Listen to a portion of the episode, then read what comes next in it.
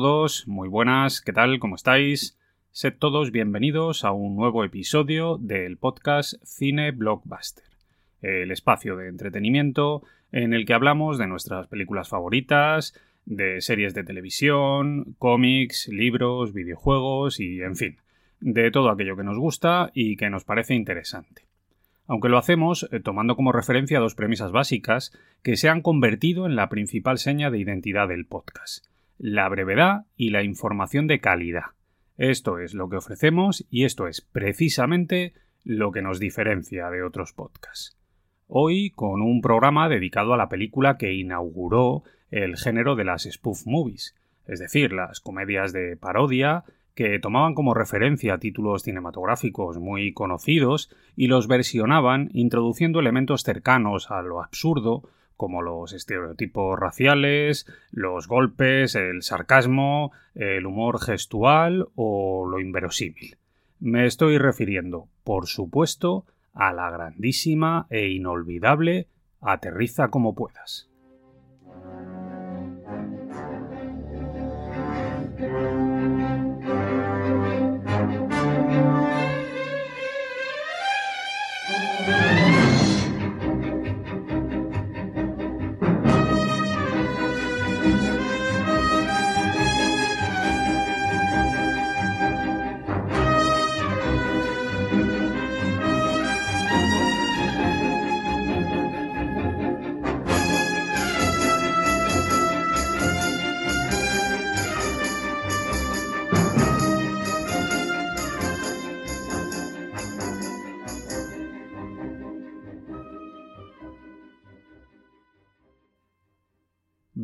Como de costumbre, lo primero que me gustaría hacer es contextualizar un poquito para que la experiencia sonora del podcast sea lo más inmersiva posible.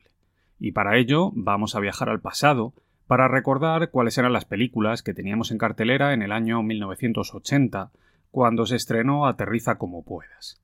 Hablamos de títulos míticos como A la caza, Sanadú, El lago azul, Viernes 13, En algún lugar del tiempo, Fama, The Blues Brothers, La Niebla, El Resplandor, El Imperio contraataca o Superman 2. En la ceremonia de los Oscars de ese año, sin embargo, los títulos que más brillaron fueron los de El hombre elefante, Melvin y Howard, Quiero ser libre, Toro salvaje y, sobre todo, Gente corriente, que ese año ganó cuatro estatuillas incluidas las de mejor película y mejor director para Robert Redford. En el terreno musical, ese año sonaban en las radios de todo el mundo temas de gente como Irene Cara, Status Quo, Queen, Dolly Parton, Bob Marley, Barbara Streisand o Donna Summer. Sin embargo, puestos a elegir, hoy me voy a quedar con el tema Call Me, de Blondie.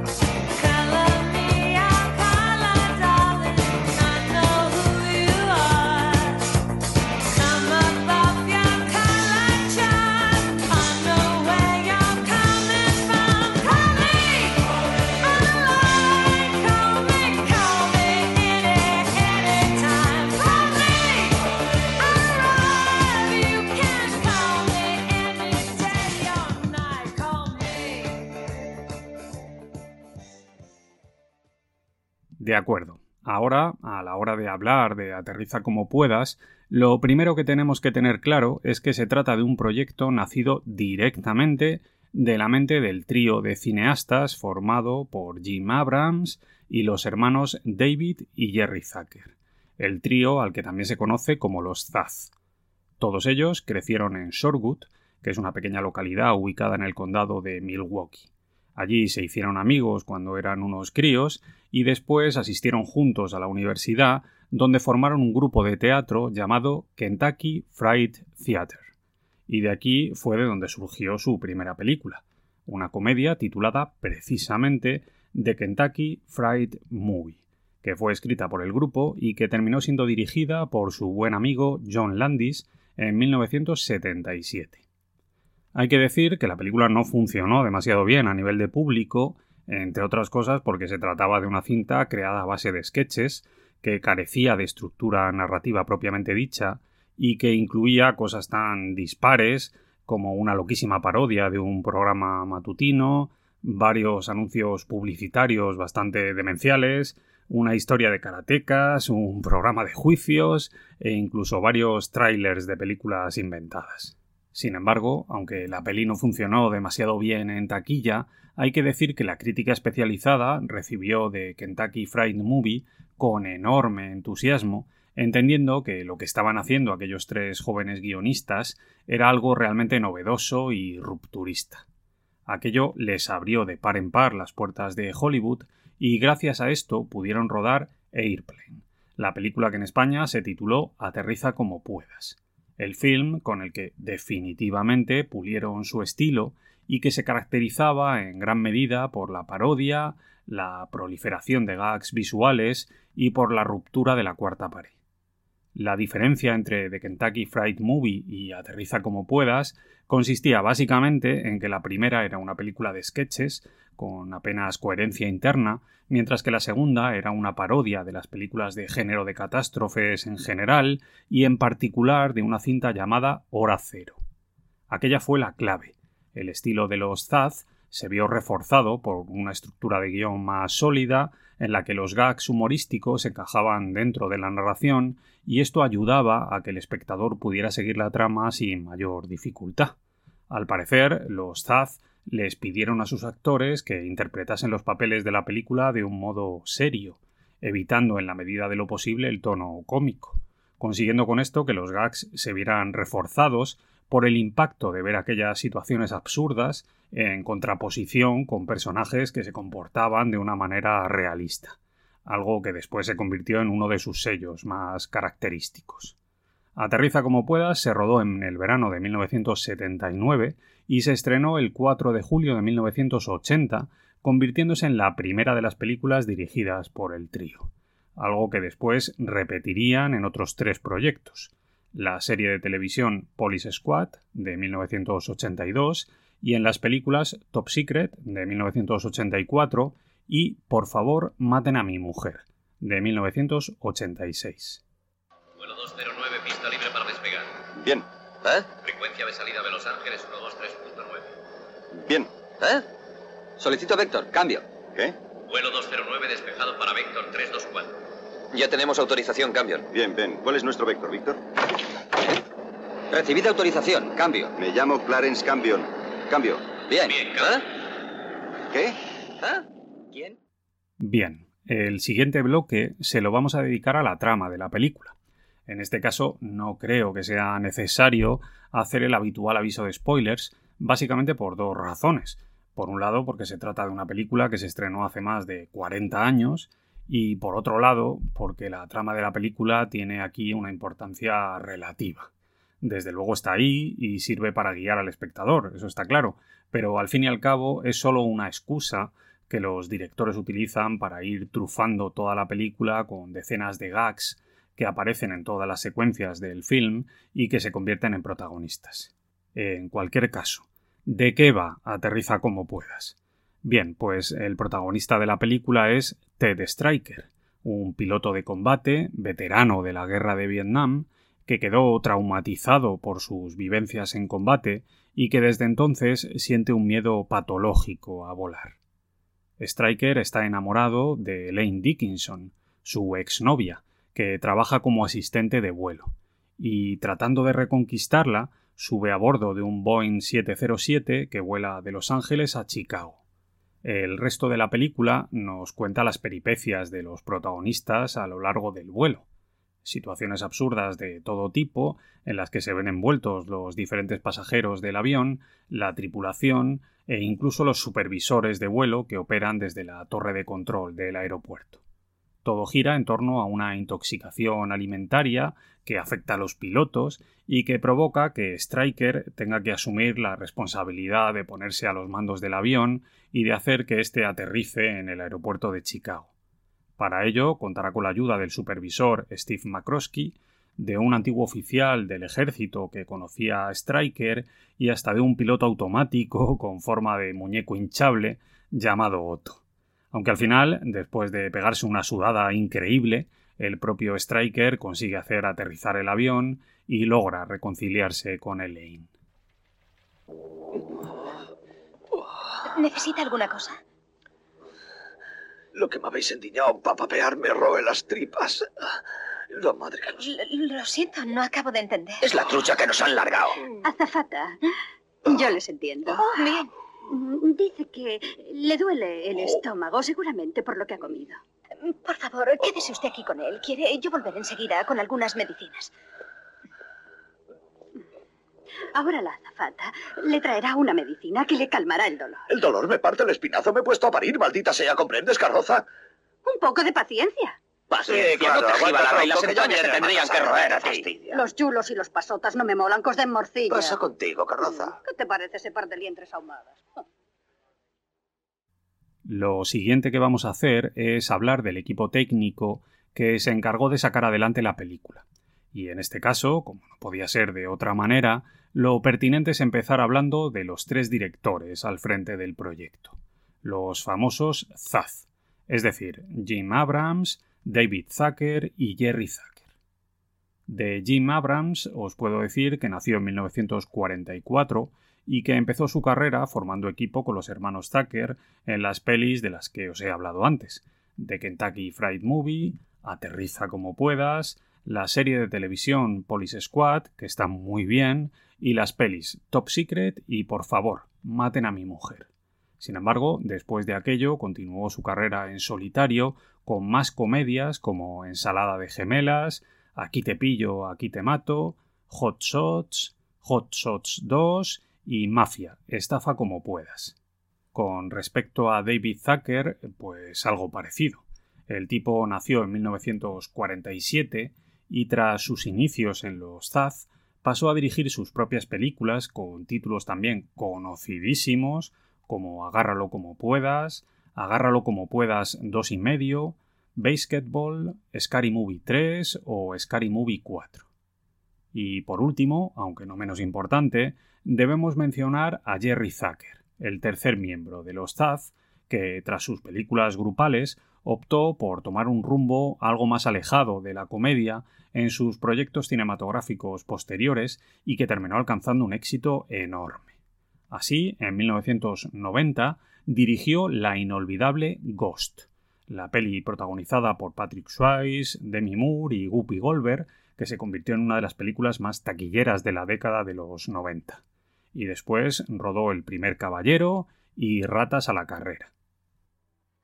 No puedo soportarlo. Tengo que salir de aquí. Tengo que salir de aquí. Cálmese, intente dominarse. Por favor, yo cuidaré de ella.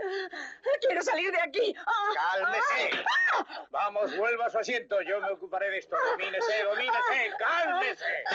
Te lo llaman por teléfono. Quiero salir de aquí. Todo se arreglará. Por favor, intente dominarse. Por favor, déjeme.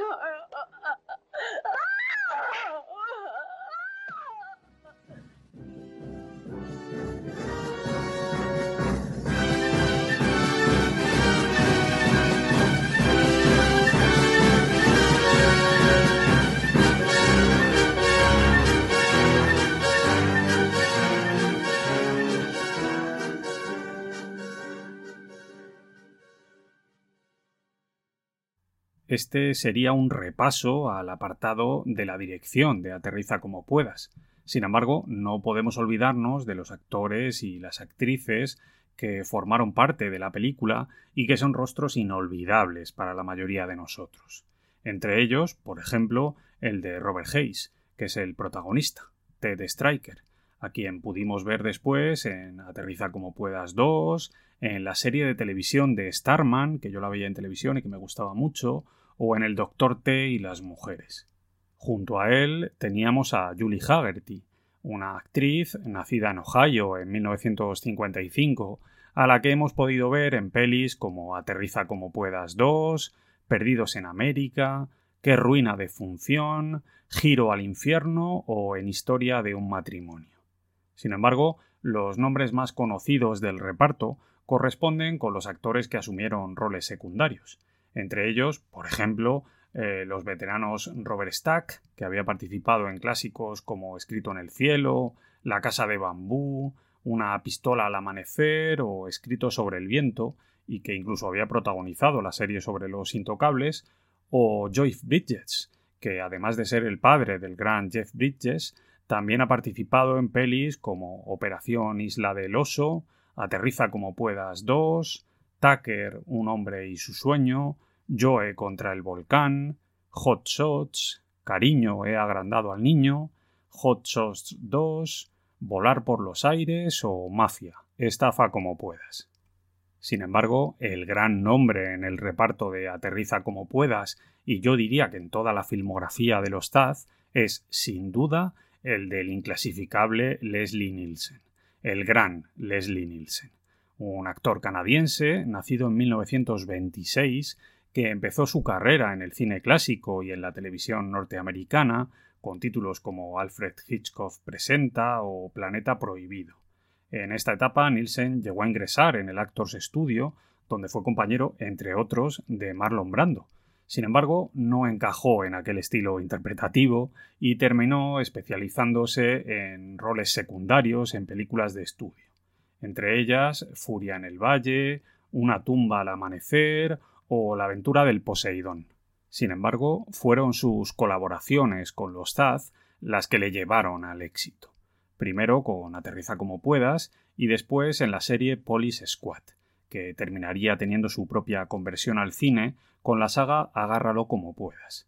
A partir de aquí, Nielsen se convirtió en un rostro habitual en las comedias spoof, protagonizando un montón de ellas, entre las que podríamos mencionar Reposeída, Drácula, un muerto muy contento y feliz, Espía como puedas, Vaya un fugitivo, Mr. Magoo, Scary Movie 3, Scary Movie 4, Super Hero Movie e incluso Spanish Movie. ¿Pero qué haces aquí tú? No puedes pilotar este avión. Eso intento decirle a todo el mundo. Elaine, ya lo he dicho en prosa, pero se lo repetiré en verso. Todos en este avión estamos en una crítica situación. El señor Striker es nuestra única salvación.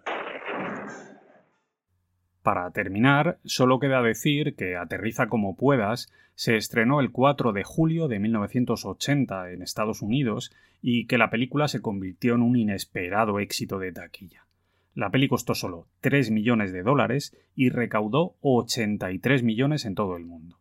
Por si esto fuera poco, además, Aterriza como puedas inauguró lo que ha pasado a denominarse el género de las comedias spoof, es decir, películas que venían a ser parodias de títulos conocidos, que llevaban el humor al límite de lo absurdo y que tuvieron un enorme éxito durante las décadas de los 80, 90 e incluso principios del 2000. Aterriza como puedas es una película divertidísima que se alejaba de la comedia inteligente que estaban haciendo los Monty Python o incluso Mel Brooks y que se atrevía a bajar al barro utilizando un estilo menos refinado que resultaba fresco y destarnillante. Hablamos de una película que creó escuela, que elevó a sus creadores a la categoría de grandes estrellas en el mundo de la comedia hollywoodiense y que, a día de hoy, sigue resultando divertida y desconcertante a partes iguales. Un título mítico e inolvidable para la gente de nuestra generación. Dígale al comandante que hemos de aterrizar lo antes posible. Hay que llevar a esa mujer a un hospital. ¿A un hospital? ¿Qué es, doctor? Un gran edificio lleno de enfermos y a veces no hay camas. Diga al comandante que debo hablar con él. Enseguida.